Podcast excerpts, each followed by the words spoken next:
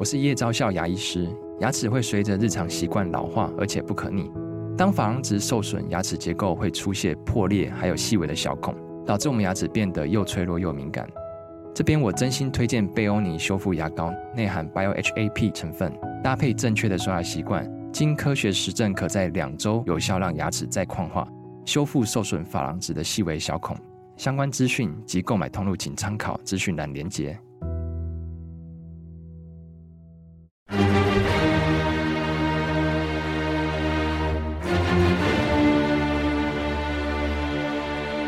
赵少康时间，吃喝玩乐骂，和我一起快意人生。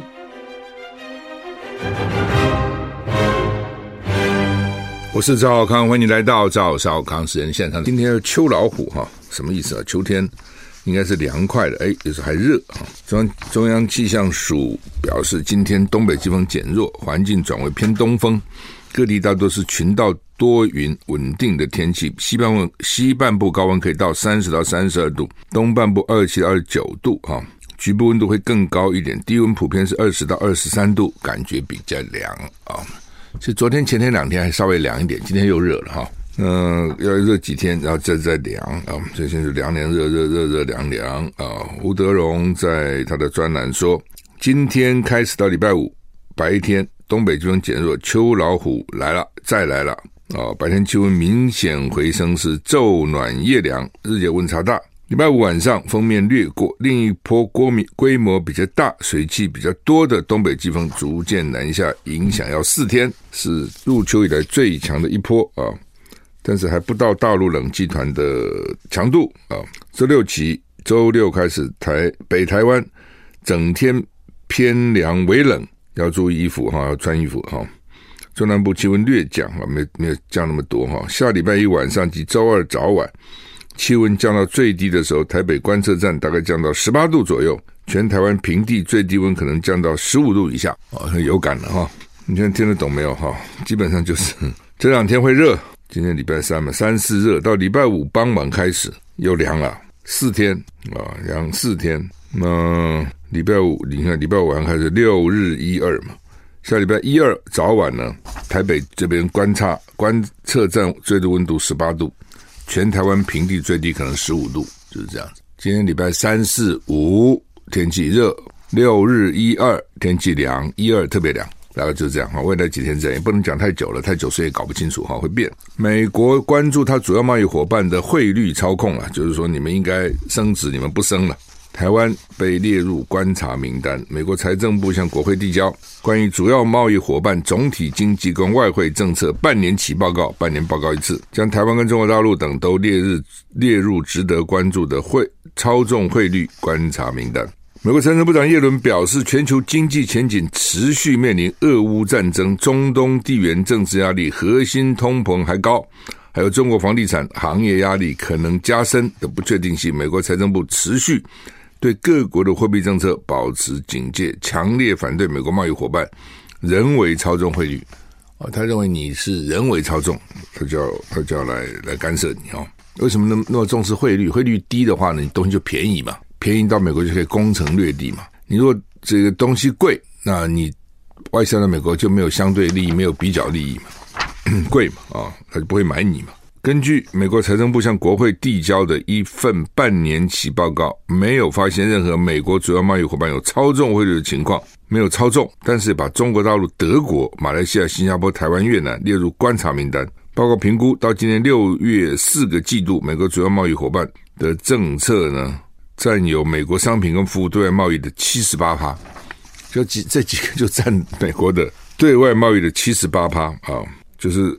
我们常常讲八十二十理论嘛，啊，你百分之二十的，你百分之八十的业务可能就从百分之二十来，啊，就它这个七十八，也就是你百分之八十的外销可能就是从这几个少数国家来。这份报告跟六月的报告，瑞士跟韩国不在观察名单中，越南被重新纳入。报告重申，美国财政部要求中国大陆提高透明度，但但他也指出，中国大陆没有公布外汇干预措施，值得密切观察。就他们认为啦，就你故意把你汇汇率搞很低啊，然后东西都卖到美国来赚我们美国人的钱，意思是这样子啊。所以日本那个时候 最最早的时候，一美元可以换三百多日元呢，被他搞到还得换八十吧啊，四倍我记得。升值日本最最弱、最强到最弱到最强升值的四倍啊！这怎么活？难怪很多公司就很惨了。日本失落了二十年，就被美国整的。所以你不要说只是说啊，美国现在整大陆啊，美国谁想整谁，六亲不认的。英国想要整英国啊。百度路透社说，百度向华为华为采购 AI 晶片，以防买不到辉达的产品。两名知情人士告诉路透社，中国大陆最重要的人工智慧 AI 公司之一的百度，今年已向中国的华为订购 AI 晶片，显示在美国出口限制压力之下，中国公司接受以华为产品替代 NVIDIA 辉达的晶片。啊，那他不接受怎么办呢？他能用就用了，管他哪一国产，管他谁产。其中一名消息人士表述，百度八月向华为下订单，当时外界普遍预期美国将在十月紧缩。晶片跟晶片制造工具的出口啊，到中方的限制都会紧缩。美国晶片业者巨擘辉达的产品也会包括在里面。NVIDIA 了，辉达就是那个黄黄老板，就台湾人出去的啊。这笔订单总额大概四亿五千万人民币，而且华为必须在今年年底前完成出货。百度跟华为没有回复路透社的字呃评论要求，辉达也婉拒做出评论啊。就是说，我不告诉你们啊！你们每次给我乱写，写的结果呢，害到我呢，反而美国更加的严格，所以我就不讲了啊！大概就这个意思啊。商业上我怎么好讲的呢？我已经卖卖成了就卖成，卖不成也没什么好讲。以色列军队攻入加沙市的心脏了，呛哈马斯不放人质就不停火啊！哈马斯突袭以色列满一个月啊！十月七号打的，以色列国防部长葛朗特宣布，以色列军队已经进入加沙市中心的地心脏地区。某有线电视新闻网报道，报 CNN 报道，以色列国防部长葛朗特表示，以色列国防军位在加沙市中心的中心，随着以色列进攻力度加大，目标将是加沙市中心的哈马斯基础的设施跟指挥官。葛朗特说，部队从北部跟南部赶来。跟我们的海军跟空军协调进行猛攻。他强调，以色列军队依靠精准的情报，目标只有加萨的哈马斯恐怖分子。加萨是人类有史以来最重最重大的恐怖据点，整个城市就是大型恐怖基地，地下有好几公里长的隧道连接到医院跟学校。格朗特表示，哈马斯挟持的人质不放，以色列就不会实施人道主义暂停。以色列总理亚塔尼胡发表声明说，哈马斯释放人质。前不会停火，不会有燃料运进加沙走廊。他再次呼吁巴勒斯坦平民为了自身安全迁都加沙的南部。哦，这段新闻里面，很多有很多的事情哈。第一个就是呢，我不会停火，除非你把人质给放。那哈马斯现在拿了人质呢，等于有点控挟人质以令诸侯，加了拿了人质，你就不敢对我怎样啊？那另外呢？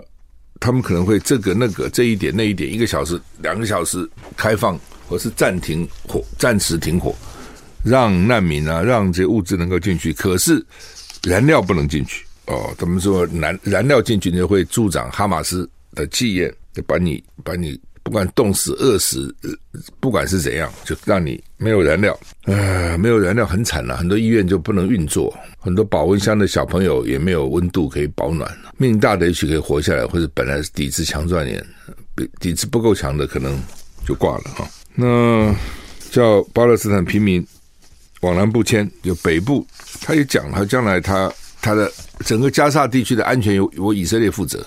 换句话说。安全，这就是国家安全，那就国家安全这个名字可以无限上纲。反正将来打完仗，对不起，就是我占领了。开始的时候，他跟拜登讲，他不会记得吗？那现在没有说我要占领了，治安是我负责，维安我负责，那什么意思？军警都是你负责了嘛？那不就等于占领了吗？那有什么叫占领啊？台股现在涨五点了，拜登表态，拜登警告不应该占领加沙，以色列说战后我要承担安全责任。安全我负责，不占领怎么负责？美国国务院今天表示，美国反对以色列长期重新占领加沙走廊，反对没有用。我是赵少康，欢迎回到赵少康时间的现场啊！台股现在涨二十二点啊！刚讲哈，说这个美美国国务院发言人说，美国反对以色列长期占领加沙走廊，拜登也讲过这个话了哈。白宫国家安全会议发言人科比说，总统拜登认为以色列重新占领加沙不好，这对以色列人民不利，这将来大家都讨厌你们嘛？啊，你干嘛是得罪全世界呢？啊，可是以色列人可能不这样想啊，他在旁边他就恐怖组织可能再打我，对不对？你打了我，这我这个变成整个区域不安定啊，我国内也不安定啊，所以呢，我有能力把它打消，现在把它打下来，免得夜长梦多。以色列总理内塔尼亚胡表示，以色列将在战争结束后呢，无限期承担加沙全面安全责任。刚我讲了，就是要占领嘛。对此，美国白宫表示，以色列军队不应该重新占领加沙。以色列加沙走廊驻军三十八年之后，在二零零五年撤军，就他曾经占领过三十八年了。二零零五年撤军。撤军经过了十八年，人家就开始打你啊！就除非你永远，所以他现在说我要永远嘛，哦，永远，我就就我不是只是暂时，我就永远啊，永远都是我的啊。科比，美国国家安全会议发言人科比表示呢，拜登总统还是认为以色列军队重新占领加沙并不好，讲话都很委婉的，这对以色列不利的，对以色列人民不利的。先前拜登受访时也说，以色列占领加沙将是一大错误。科比说，以色列跟美国。是友邦，但不是在每个问题上意见都必须一致。当美国要替你开脱的时候，他就讲我们是好朋友啦。但他有他看法，我有我的看法，不一定要一致嘛。不是每个问题都一致。之后不是以色列，或是那种对不对？他他吃定人家的国家，叫你这样做就这样做，什么不是？BBC 报道，美国国务院首席副发言人巴特也指出，美国反对以色列在战后重新占领加沙走廊，也不支持。强迫加沙走廊的巴勒斯坦人边搬迁到境外。巴特尔说：“巴勒斯坦人必须解决，必须站在这些已经解决的最前端。”说这个，呃，不应该，不应该占领，不应该占领哈。但是呢，这个不占领，那以色列如果一定要占领怎么办？哦，以色列军队进去以后，我认为不会出来了啦。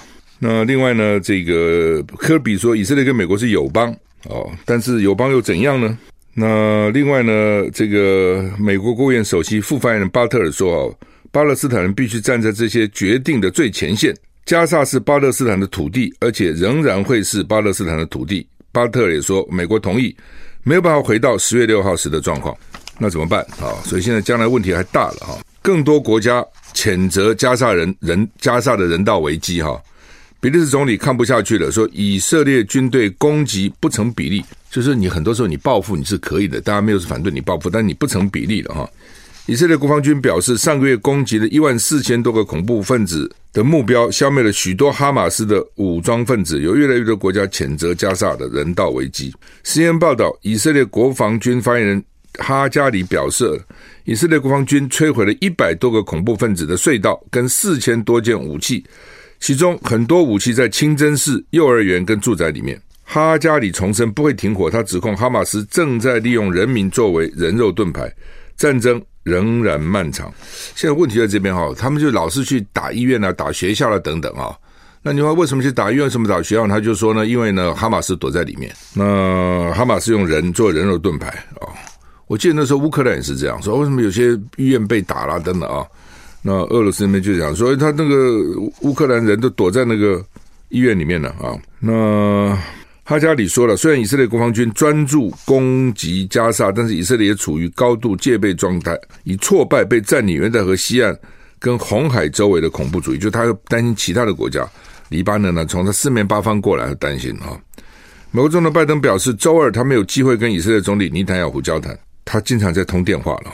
先前他确实要求以色列领导人考虑人道主义暂停。美国副总统贺锦丽跟以色列总统赫佐格交谈，强调保护平民生命跟尊重国际人道法的重要。在美国之外，欧洲一些领导人的批评声音越来越大。比利时总理德克鲁批评以色列对加沙民用基础设施的攻击不成比例，而且不能接受。这是欧盟领导人最强烈的公开谴责之一。就欧盟领导人通常比较客气的，不太愿意讲那么重的话哦。但是呢，这个比利时呃，比利时的总理呢，讲话讲很重了，这个分成两个了啊，一个就是说，呃，比利时的人民怎么看，国会怎么看，舆论怎么看。一个就是他这个领导人本身自己啊，自己的的理理念吧，啊，自己的理念哦。乌克兰总司令哈助理生日受到手榴弹，差点被炸死了。我们休息一下再回。好，乌克兰军的总司令啊，他的助理了，不是他了啊。日前回家过生日，收到同袍送的手榴弹，试拉保险拉环时惨遭炸死，儿子也重伤。三十九岁的迪斯柴斯迪亚科夫上校。在家里面庆生，收到手榴弹礼物，跟十三岁的儿子一起拆礼物。儿子试把手榴弹的保险拉环，他从小孩身上拿走手榴弹，拉开、拔开拉环，结果造成悲剧性的爆炸。事发的公寓里面还发现另外五颗手榴弹，都是军队同袍送的礼物。根据部分俄罗斯媒体报道，该名同袍送礼物给他时，还跟他说：“我知道很难让你惊喜，所以我送你战斗手榴弹跟一瓶好 whisky。”根据现场照片，还可以看到其他手榴弹在地上，旁边还有其他礼物袋。他把手榴弹带回家时候，显然以为礼物是一瓶威士忌。他死了，身后留下妻子跟四个小孩，被炸死了哈。这什么？这个生日变成忌日哈。他这个同事也觉得什么是不好送，送手榴弹哦。而且我想是小孩要去，他去，他里面有手榴弹，有威士忌。他去，他去看那个威士忌的时候，儿子去。拔那个手榴弹的拉环，儿子看到手榴弹觉得很好笑，因为觉得很很好好奇，以为是什么礼物嘛啊！俄罗斯宣布退出欧洲常规武装力量条约，北约也宣布终止。北大西洋公约 NATO 宣布终正式终止欧洲常规武装力量的条约。俄国在同日的几个小时以前刚刚宣布正式退出条约，因此北约也宣布终止作为回应，就是俄罗斯先宣布退出。欧洲常规武装力量这个条约，所以那其他国家说你俄罗斯都都退出，那我们参加什么意思呢？也跟着退出了。欧洲常规武装力量条约英文叫做 Treaty of Conventional Armed Forces in Europe C F E 在冷战末期一九九零年十一月签署的，主要是规范各国在欧洲的兵力。当时谁参签的呢？包括当年的北约及华沙公约组织的成员。一九九二年十一月生效，但今年名存实亡哦，所以呢，俄罗斯干脆算了，我不签了，我不签了。其他国家也说你们不签了，我们也不签了啊，就都不签了啊。嘿嘿，南韩爆爆出这个床的床丝啊、床蚤啊、跳蚤啊、头丝啊这种东西，这虫了哈。说南韩首尔，台湾人不很喜欢到韩国去玩吗？首尔、仁川等多个城市近日爆发臭虫危机，这东西就是臭虫哈。到昨天为止，全国十七个城市一共收到了三十多个关于臭虫的投这个投诉。臭虫的问题随着时间日趋严重，而且遍及多个公共场所，像饭店、考试院、电影院。南韩政府决议将自下周开始展开为期四个礼拜的臭虫这个消除的防治工作，针对高风险场所进行检查，并展开防虫跟除虫作业。臭虫是很讨厌的东西哈，民众担心床床虱啊会跟着飞机等交通工具传播，所以我也担心了。台湾人去一大堆，去韩国不要都带回来到台湾，那台湾不是很快就是流行了哦？法国前一阵子不是流行嘛？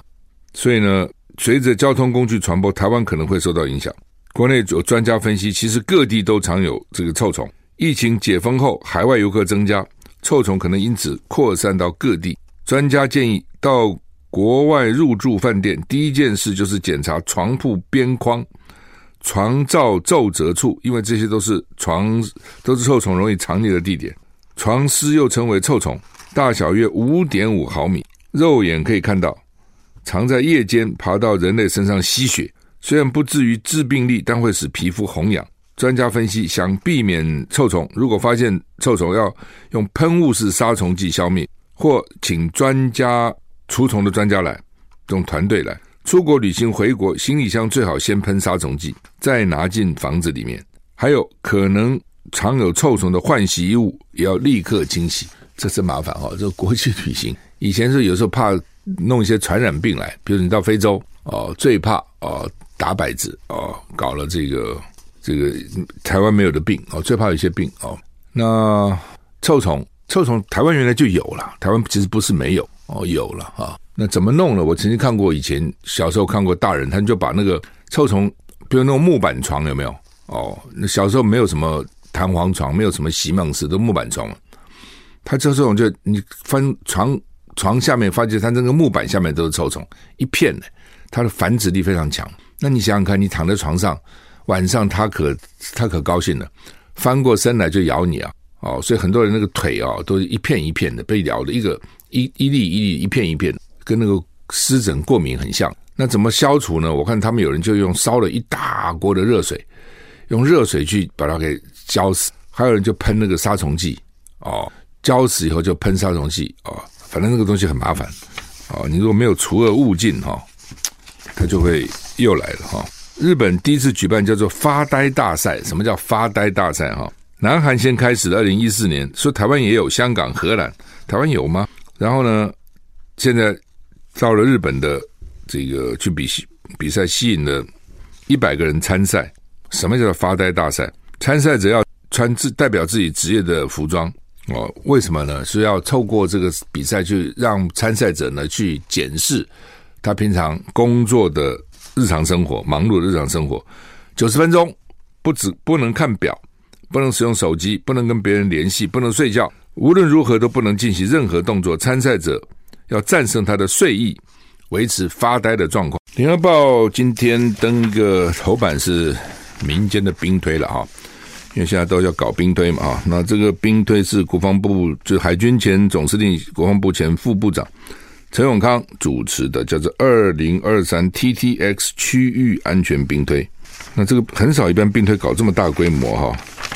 说这个兵推呢，七月在台北举行哦，那已经过蛮久了哈。有一百三十五个专家来模拟台海可能发生的冲突。那以前非官方兵推都没有这么多人嘛哈。上次我们在 TBS 举行的兵推，大概也就是十几二十个人，最多这样哈。像一百三十五个。也就是说各，各各行各业专家可能都有了，还包括军方退役的，包括民间人士啊。就是说，你去想吧，老共怎么打台湾？二零二七打怎么打？为什么想二零二七呢？哦，第一个就是二零二七，老共的军备啊，各方面呢，比现在又又又又进步一一层。另外呢，习近平又干满五年了啊，可能想继续干，那希望能能够有一些战功立威，反正各种讲法了。所以他们的想定就是二零二七年老公打台湾。不过呢，军事行动只占三成。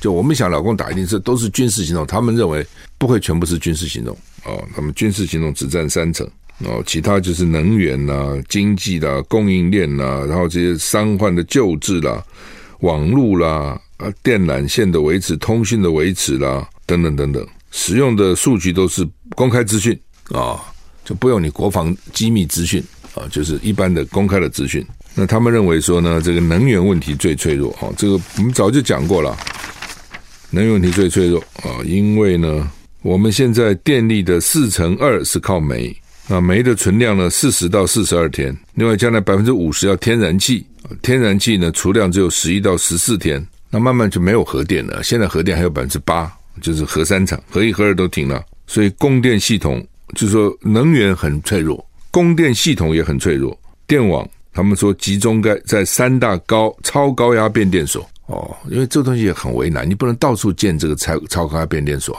老百姓会反对啊，对吧？而且你的效率可能有问题啊，你集中比较好管理啊，但集中的风险就比较大啊。他说炸你这些地方就够了，那说打起来哈，这个估计跟这个估计呢，说军人会受伤两万到十万人，平民受伤五千到一万人。哦，这点我我是有点质疑了哈，就是说军人受伤两万到十万，平民只受伤五千到一万吗？你看每次打仗哈，你看现在俄乌战争或是以色列打哈马斯，这平民受伤都很惨重哎，军人反而没有那么惨重哎，哦，军民伤也惨重了哈，因为在你在第一线嘛，但是平民手无寸铁啊，尤其是轰炸的时候。对不对？飞弹不长眼睛，子弹也不长眼睛。轰轰炸，管你什么军人、平民、前方、后方，都一体给你轰炸。他轰炸的时候，他管你这么多，他就造成你恐惧啊。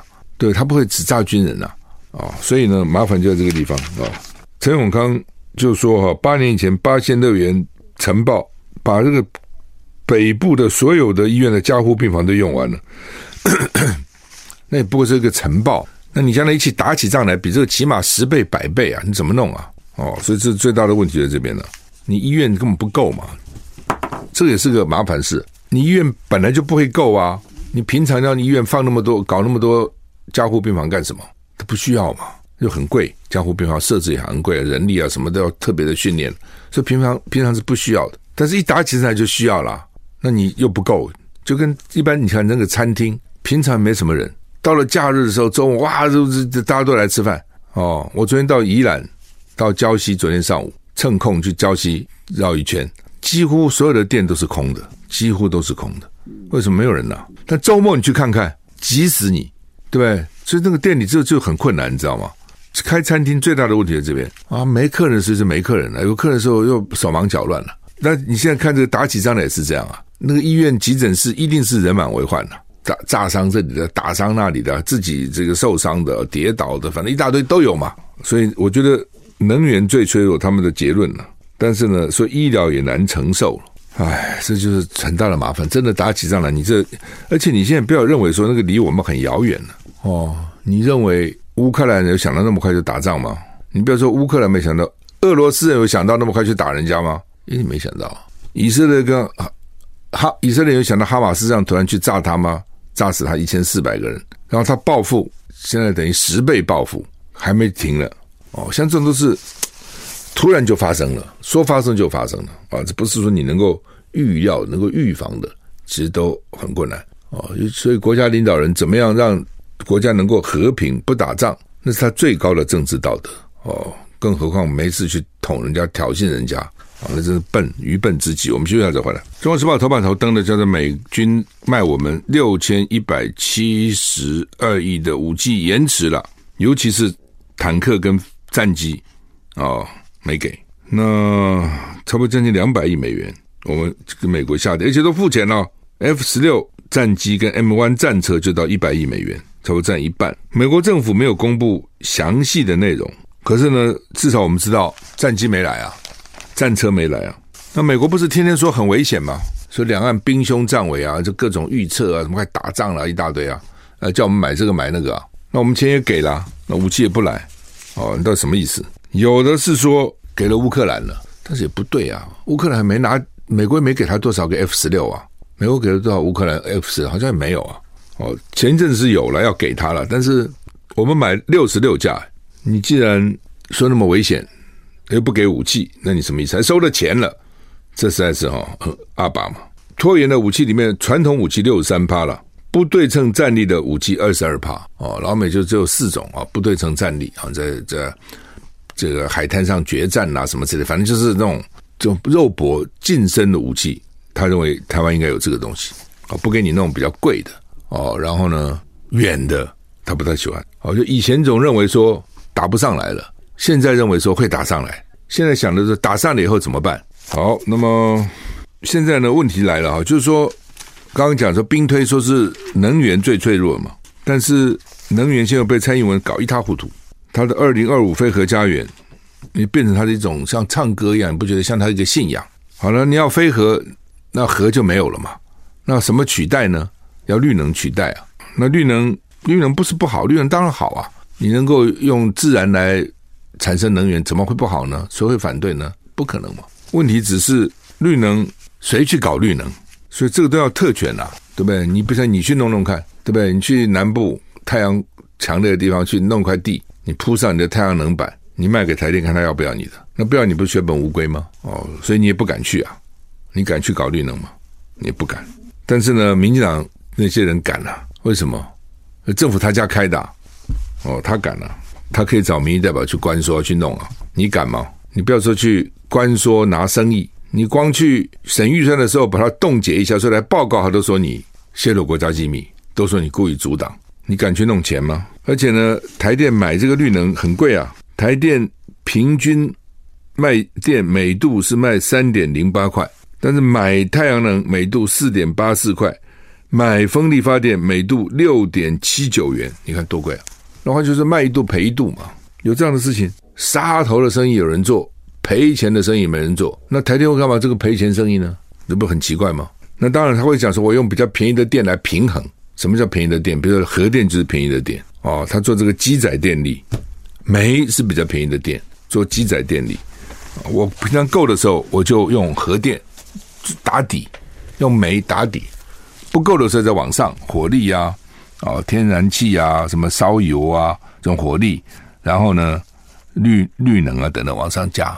但你慢慢的，你核电没有了，那你的机载电力可能不够了，你就得用这些比较贵的电嘛。其实就是这样啊、光电板啊，余电共生啊，哦，等等等等哦。所以你台南的学甲炉学甲炉渣案啊，八八枪击案啊，陈凯琳去贪设摊啊，性招待啊，台南政府议长贿选呃，这个贿选啊，等等等等哈，其实都是这样哦，都是绿能，嗯，真的很可恶了哦，很可恶哦，所以他们也认为说，这中间哦，这个是不是牵涉到民进党选举的经费，都有人在这样讲哦，从这个从疫苗一路。